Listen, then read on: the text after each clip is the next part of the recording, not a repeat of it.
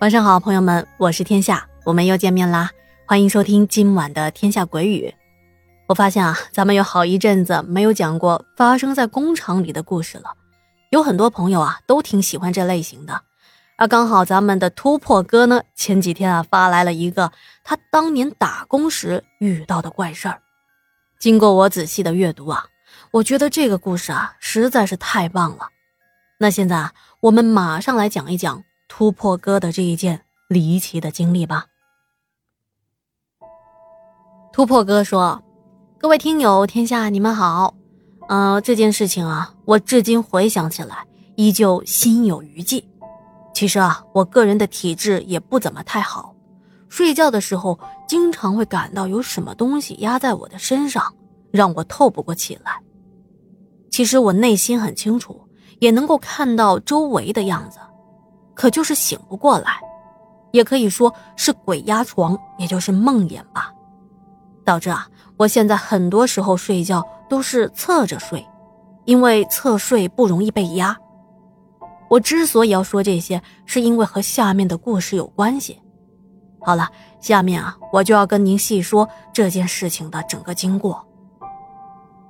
在二零一二年的夏天，我堂妹高中没有读完，辍学了。跑到了浙江的宁波来投靠我。这年呢，我二十岁。之前我在宁波的一个偏僻的小镇待了有一段时间了，对当地的一些情况相当的了解，知道镇上啊大部分的工厂都是重工业，没有什么适合女孩干的工作。所以，当堂妹来找我，我带着她来到了市郊区的一个工业区找工作。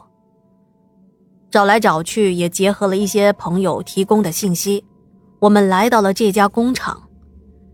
这家工厂啊是做电子元件的，属于封闭式的管理，有适合女孩做的工作。员工啊，当时有好几百个呢。园区也很漂亮，绿化做的特别的好，还有一个小公园呢。在当地啊，也算是一个比较大的企业了，而且年轻人多，还管吃住。总体来说，福利报酬还不错的。当天我们就应聘上了，并且马上带着行李搬去了工厂的宿舍。宿舍在工厂的最后面，是一整排的楼，分为不同的单元楼。我们住的那栋楼，二楼到三楼是男生宿舍，三楼到四楼是女生宿舍，而我当时被分到了。三楼斜对楼梯口的那间宿舍，我记得编号好像是三零九。我们宿舍啊有四张床，上下铺共八个床位。那时候宿舍也没有住满，就我们一共是四个人在住，都是今年刚进厂的年轻人。我们啊都住在下铺，上铺用来放自己的一些杂物，而我呢就睡在进门。靠右边往里的第二张床，就是在这间宿舍，我看到了那个东西。当时我们上班是二班倒的，分为夜班和白班，属于流水线作业，进车间都需要穿无尘服呢，管理挺严格的。我们一个宿舍的室友们基本上是不在一个车间干活的，所以。经常是我上班的时候他们休息，轮到他们上班的时候我休息，也没打几个照面，平时啊也聊不上几句。我是四个人当中最晚搬进来的，在宿舍住了一个多月，就遇到那种事了。那天晚上我是七点半照常下班，在食堂吃了一碗面，等我回到宿舍的时候。已经是八点四十了。回到宿舍，打开门，看到屋里一片漆黑。我知道我的室友们都上夜班去了，也就是说，今晚只有我一个人过夜。我拿着盆儿，带着换洗的衣服去洗浴房洗澡刷牙。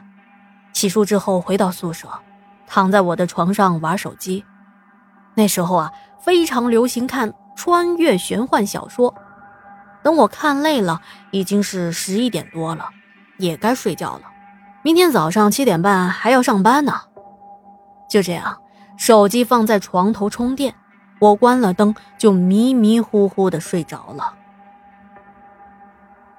也不知道睡了多长时间，我突然感觉到身体猛地一沉，就好像有什么东西压在我的身上，而且压在我胸口这儿啊，让我都有点喘不过气来了。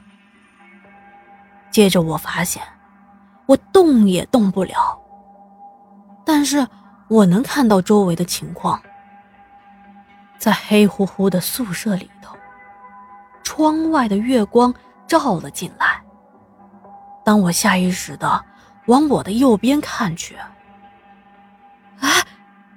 床边怎么坐着一个人啊？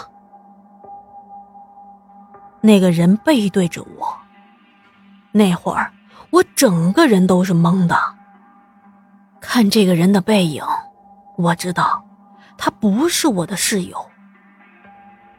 我想问问他，你是谁呀？干嘛坐我这啊？可是我没法说话。就这样，我盯着这个背影看了几秒。那个人呢，转过来了。哎，这人谁呀？我压根就不认识，因为我从来没有在工厂见过这个人。这是一个看起来二十来岁的青年，留着烫卷的头发，就是那种短发的锡纸烫，上身穿着白色的长袖衬衫，下面穿着的是牛仔裤，整个人看起来挺干净利索的，就是这个人的轮廓有点发虚。他坐在我的床沿上。紧紧的挨着我，而且，当他转过来之后，双眼一直盯着我看，锐利的目光中仿佛还带着疑惑，就好像要把我看穿一样。更让我毛骨悚然的是，他居然缓缓的伸出了手。